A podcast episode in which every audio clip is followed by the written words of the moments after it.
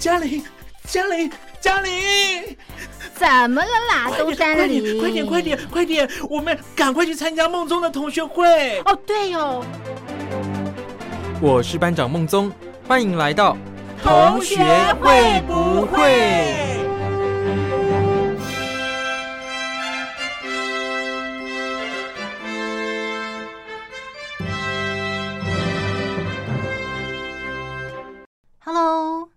各位伙伴们，大家好，我是兰陵。不晓得大家有没有注意到，这一两年来，在中国的年轻人之间。掀起了一股省钱的风潮。你说我为什么会知道呢？我最早是看新闻报道上知道的。我一开始还有一点半信半疑，后来我上网去查了一下，发现真的在网络上有很多关于这类的讨论。像我在中国的影音平台上就看到了一个很有趣的影片，叫做《如何用人民币十元制作晚餐》。这个系列的影片非常的热门，它有几十万的粉丝在追踪它的新进度。另外，在论坛上还有一篇文章，叫做“怎么样用一千六百块钱在上海生活一个月”，也是引起了非常多的讨论。而在豆瓣这个平台上面，那里有很多的群组，也是在讨论跟省钱有关的话题，好比说什么低消费研究所，不省钱我会死。丧心病狂省钱小分队、单身人士互助省钱组，还有如果我们可以不通过消费来获得快乐等等各式各样的群组，看了就让人觉得啊，好像很有趣呢。所以，我们今天就要来聊聊各式各样的省钱方法，还有为什么中国的年轻人会开始流行省钱了呢？那我们先来听一首歌曲，歌曲后就来进行今天的节目喽。刚才你所听到的歌曲是由 Lady Gaga 所演唱的《Money Honey》金钱宝贝。有句话叫做“有钱不是万能，但没有钱却是万万不能”。网络上也有句话叫做“能用钱解决的问题都不是问题，但如何有钱才是你最大的问题”。中国的年轻人在这一两年来开始逐渐意识到存钱的重要性。我们先来听听看下面这个案例吧。那个不好意思，啊，哈，果然是你，Doris，是我，我是 Nina，Nina，好久不见嘞！你还在原本那间公司上班吗？没有，你离开之后，我也离职了。我的新公司就在这附近哦。哎，很巧哎，我也在这边上班呢。看来我们以后又有机会见面了。太好了！为了庆祝，我们今天晚上去对面那间新开的咖啡厅吃饭，然后再看场电影，怎么样？嗯，我很久没喝咖啡和看电影了，没办法，谁叫大环境不景气，只好努力省点钱喽。这样哦，唉，其实我也是啊。不然这样，你来我家看爱奇艺，我来泡咖啡，这样我们就可以边看边聊了。好啊，我再准备几道点心带过去。那我们就这样说定喽。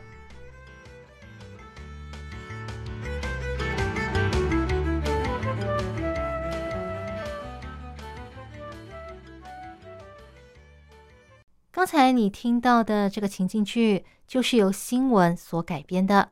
类似的案例其实还有很多很多。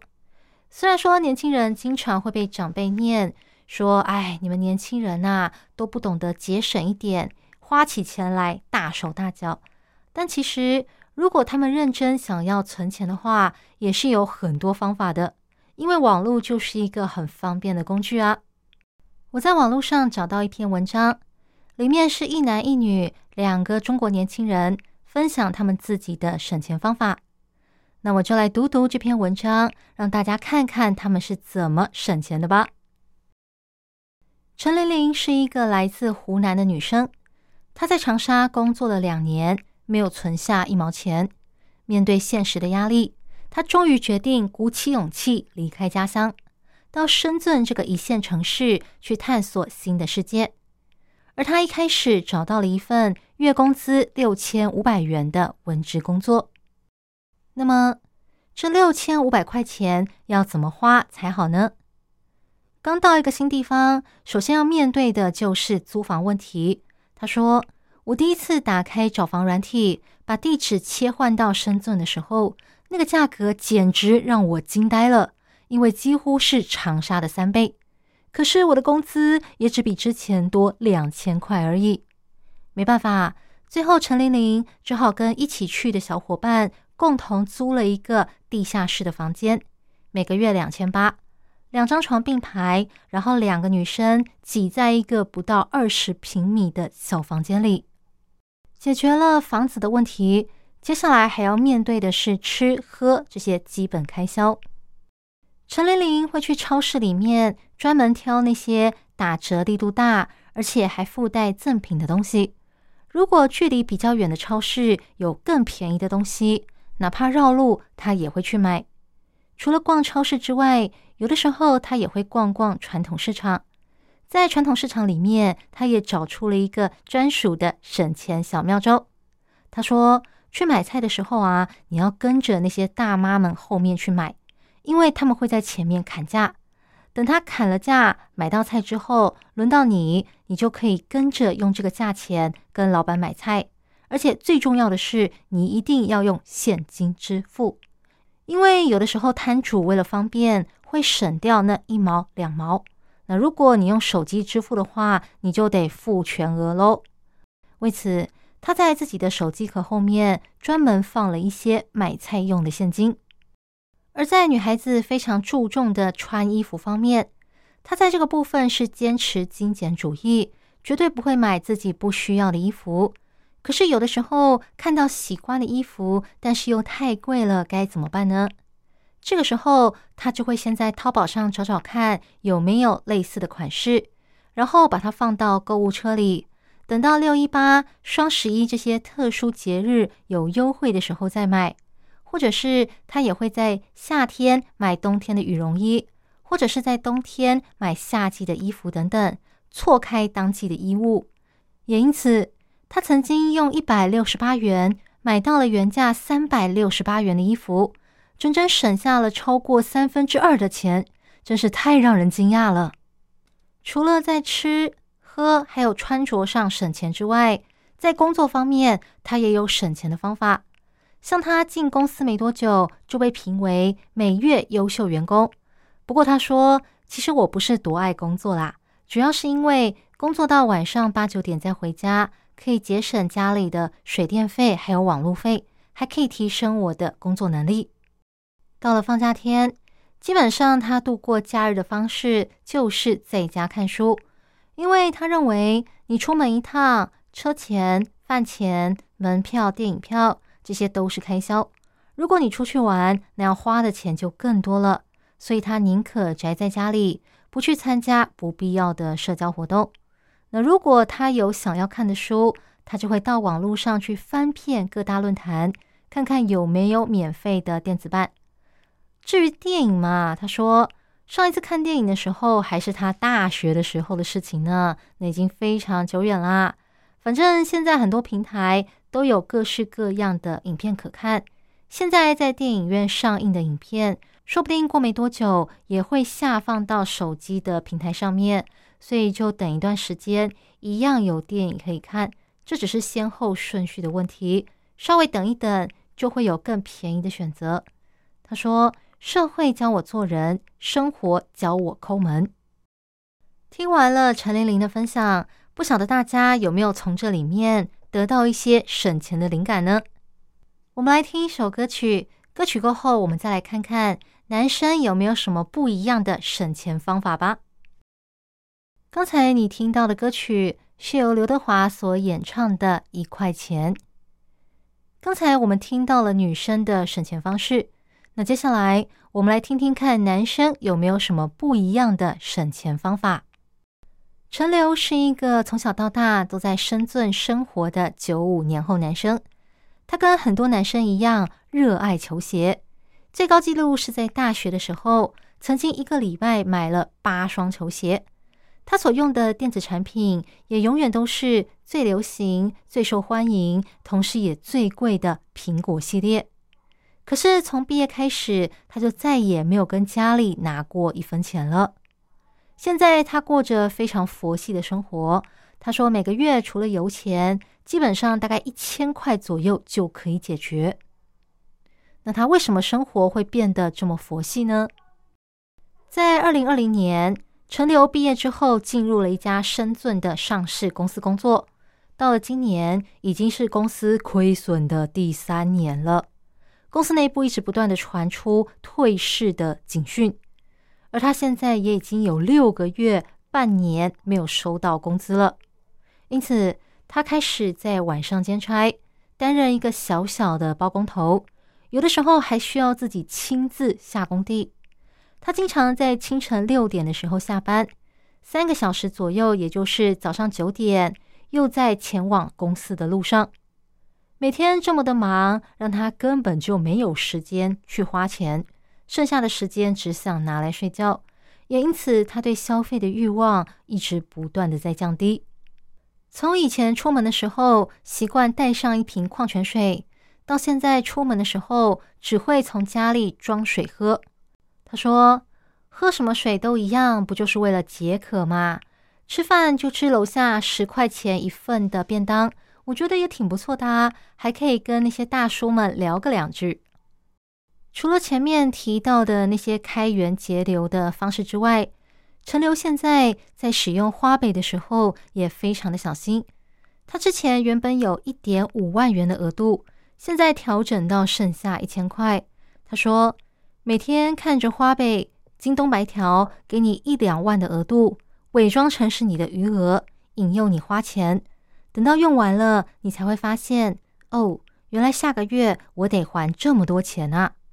再加上有些银行他会看你以前的贷款经验，看有没有不好的记录，他不希望因此影响到他买房买车，所以他在使用花呗的时候变得格外小心。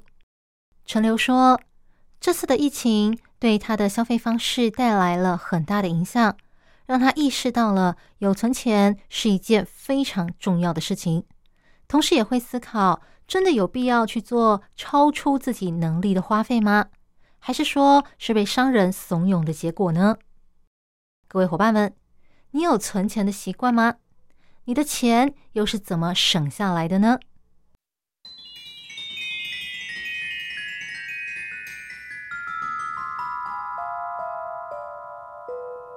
在我的心中有一个理想的国度，在那里，所有的一切都是完美的，每一个人的脸上都挂着灿烂的笑容。那里是我们的乌托邦。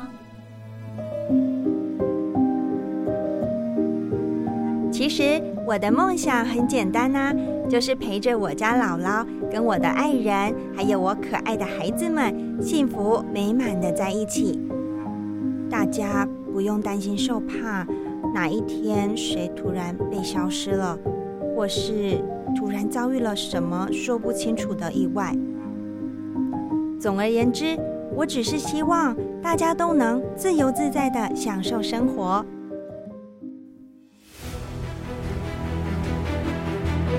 不要开玩笑了。这是什么奇怪的政策？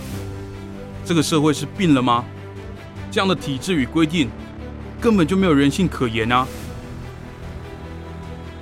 大家都有很多想法，我甚至有很多好点子。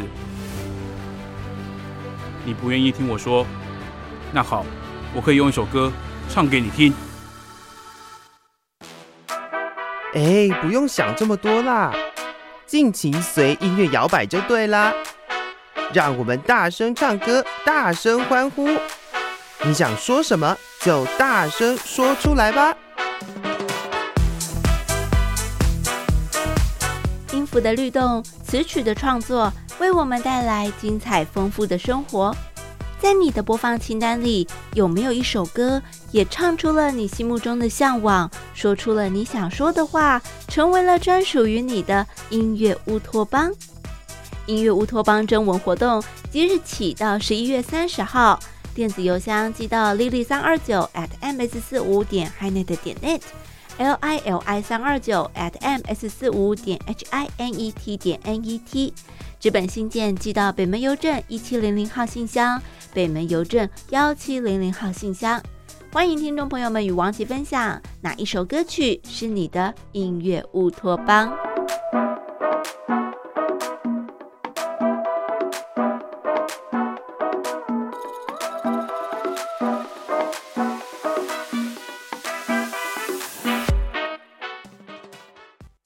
听完了这两个年轻人的省钱经验分享，有没有让你觉得获益良多呢？至少我自己是觉得蛮实用的啦，因为我也有过类似的经验。像前面提到的，在公司加班，以减少自己在家里的水电呐，还有网络的开销。我自己在大学刚毕业的时候，在还没有找到工作之前，我也是每天早上一起床就到图书馆坐一整天。在那里使用电脑上网找工作，中间可能去附近的便利商店吃点东西，然后再回到图书馆继续找工作，一直待到图书馆打烊了要闭馆为止。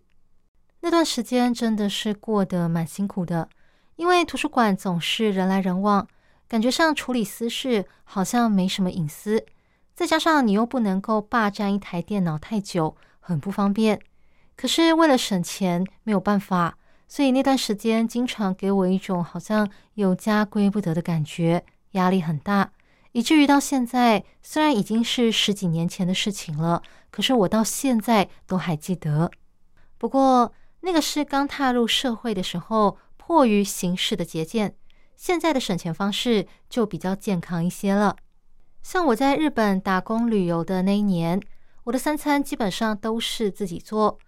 我如果要到别的县市去旅游两三天的话，我通常会自己准备好便当，还有三明治，当做旅游第一天的早餐跟午餐，只有晚餐才会在当地吃。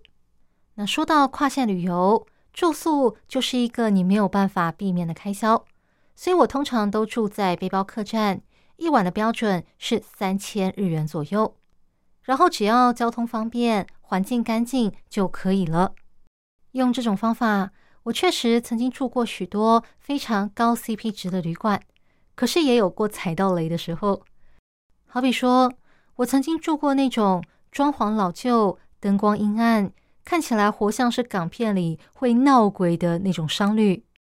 还有一次，我住的那间背包客栈，它的被子感觉湿气很重，它的浴室超级无敌小。可是这些都不是大问题。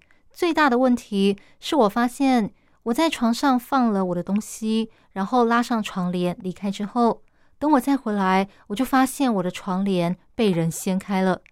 虽然说没有遗失什么物品，可是有人来掀我的床帘这件事情让我觉得很惊讶，也很生气。但是当我要跟柜台投诉的时候，我发现柜台没人。事实上，一直等到我隔天要 check out 了，柜台都没有人。只有在我 check in 的时候，才有店员来跟我收房费。这件事情也大大的影响了我的玩性，所以后来我就提早离开了那个地方。不过我印象最深刻的一次是在东京找旅馆的时候，那个时候我发现了一间背包客栈，它的交通很好，装潢很新，价格也很便宜。唯一美中不足的一点就是，它的女生房已经全部住满了。他只剩下男女混住的房间。我当时心想，我应该再也找不到这么符合我要求的房间了。只有一点不完美的话，没关系，我可以忍忍。后来我顺利入住了那间旅馆。晚上洗完澡出来的时候，我才发现，虽然说是男女混住，但事实上这个楼层的女生只有我一个人而已。我看到许多男生，他们都裸着上半身在聊天。喝酒、划手机、敷面膜等等，在那个当下，我的心里涌起了一股前所未有的危机感。当天晚上我睡觉的时候，可以说是战战兢兢。隔天早上醒来，我立刻打电话给我的朋友，问他说我应不应该要搬走？因为我当初为了省钱，我一口气付了五天的房费，可是现在入住已经不能退钱了，后面的几天不能退。然后我就被我朋友骂了一顿。他说：“这样的地方你还能住吗？”所以最后我还是搬走了。所以说，各位伙伴们，省钱也真的要看情况，要有个限度，不然可能钱没省到，反而亏了。像我现在比较常用的省钱方式，其中一个就是我会把便当分成两餐吃，因为我的工作活动量很小，而且随着年纪渐长，我的身体代谢速度也变慢了。一个便当拆成两餐吃，可以让我少吃一点，不容易胖，而且这样也比较省钱。另外一个方法是，我会尽量使用公司的资源，好比说用公司的插座给自己的电器充电。或者是多喝公司的水等等。另外，我之前看了一本书，里面有一个省钱方式让我印象非常的深刻。这本书叫做《受财神眷顾的金钱习惯》，让这个人从年收入四十八万的社畜翻身成为资产破亿的有钱人。三个京都婆婆教我的致富智慧，里面有提到，就是如果你没有要买的东西。就不要去那些消费场所，免得让你额外花钱。道理听起来很简单，可是仔细想想还蛮实用的。如果你下班后打算回家吃饭，而你在回家的途中又经过了便利商店，忍不住走进去多看两眼，你可能就会多买一杯饮料、一点零食，甚至有可能直接在外面买了晚餐。于是你家里的饭就没吃了。你又多花了这些不在你预料中的钱。总括来说，省钱是一个好习惯，不过要怎么样找出正确而且最适合你自己的省钱方式，这个就是每个人的功课啦。我刚刚举我自己的例子，那是一个反面的教材，大家千万不要学我哦。刚才你所听到的歌曲是由林俊杰所演唱的《简简单单》。刚才前面提到了很多中国的年轻人，他们五花八门的各种省钱方式。那他们为什么现在开始关注省钱这个议题呢？外国媒体德国之声认为，疫情再加上中国严格的清零政策，导致经济受到了沉重的打击。另外，政府整顿科技公司，也让年轻人变得很难找到工作。今年的七月。中国政府发布了一份最新的资料，显示十六到二十四岁年轻人的失业率创下了将近百分之二十的惊人纪录，也就是每五个人就有一个人失业。另外，还有两项调查也指出，在零售还有电商业，许多年轻人为了保住自己的工作，不被裁员，被迫接受减薪。中国的三十八个主要城市的平均工资。今年前三个月都有降低，在这种情况下，年轻人勒紧裤腰带过日子，似乎也是理所当然的。虽然可能真的就像外国媒体讲的那样，中国的年轻人之所以开始变得节俭，懂得精打细算，是因为受到大环境景气不佳所迫使的结果。但是换个角度来看，如果以这件事情为契机，让他们开始懂得理性消费，还有理财的话，其实也不失为一种收获。不过，从政府和经济学家的角度来看，大家过得太节省可不是一件好事。因为如果人们都不花钱，那要怎么提振经济呢？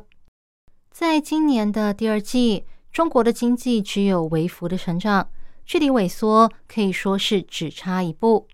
中国市场研究集团说。他们观察了十六年，目前中国年轻人的消费风气可以说是他们看过最令人担心的情况。银行的资料也显示，中国家庭的存款今年前八个月增加了十点八兆，而去年同期只有六点四兆，让中共当局非常的担心。因为大家如果都不消费，真的会导致经济疲软。为此，中国四大国有银行调降了人民币的存款利息，简单来说就是不鼓励大家继续存钱。而中国也是世界重要的经济体中唯一一个没有升息，反而在今年调降利息的国家。美国亚洲自由电台则指出，经济学家担心，如果说作为消费主力的年轻人表现出了这种低消费的倾向。代表中国可能正在步上日本的后尘，成为一个低欲望、经济成长疲乏的社会。回到我们一开始谈到的关于省钱的这个话题，由于疫情、严格的清零政策以及政府对于一些产业的打击，再加上高失业率，种种的原因，让年轻族群开始产生了警觉，因此掀起了这一股省钱、储蓄、低消费的流行。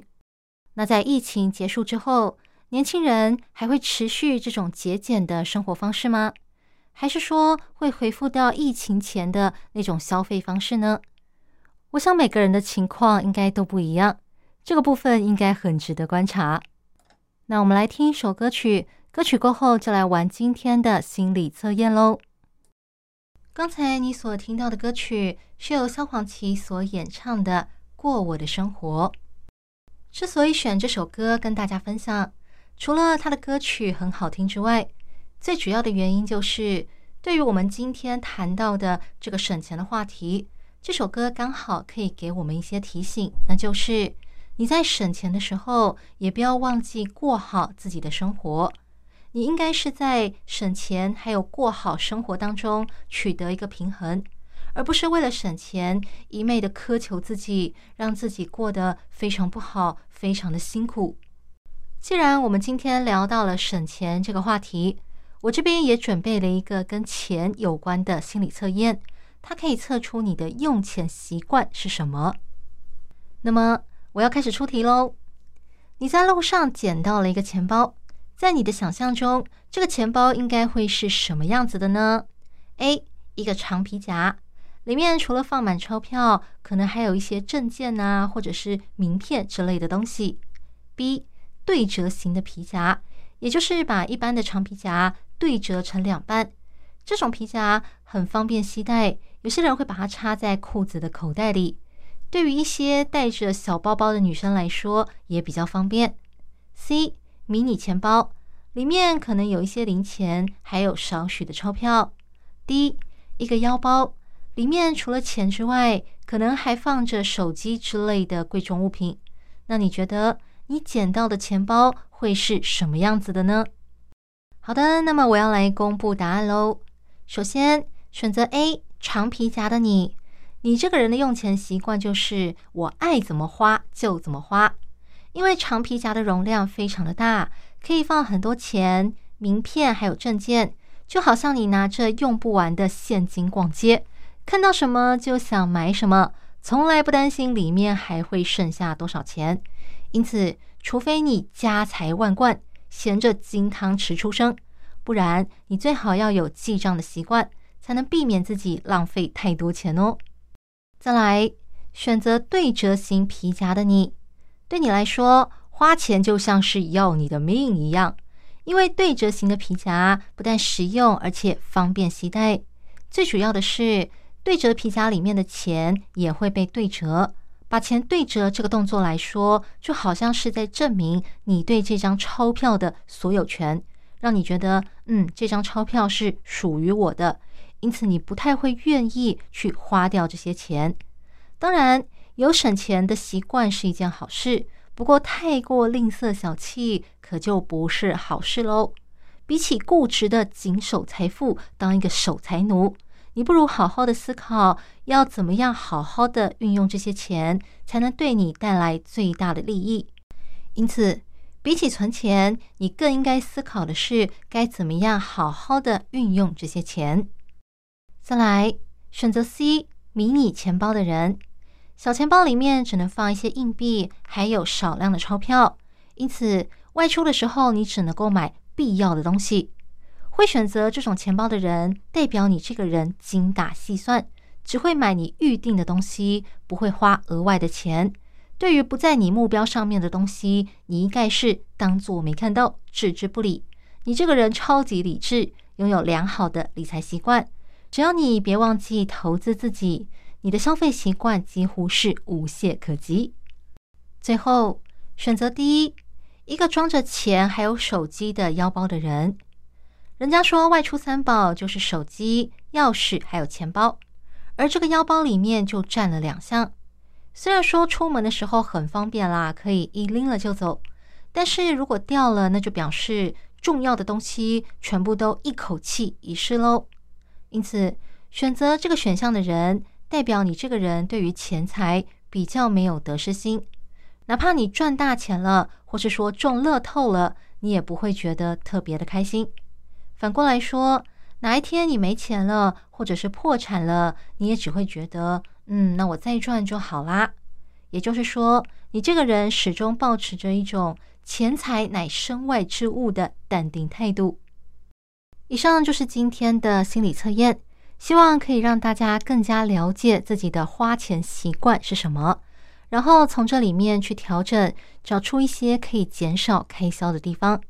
希望每个人都能够顺利的找出最适合自己的省钱方式，然后过着不虞匮乏的生活。今天的节目就跟大家聊到这里。如果你对节目的内容有任何的想法或者意见，都可以写信给我。我这里的电子信箱是 l i l i 三二九小老鼠 n s 四五点 h i n e t 点 n e t，实体信箱是。台湾台北北门邮局第一千七百号信箱，我是兰陵。那我们下个礼拜同一时间再见喽，拜拜。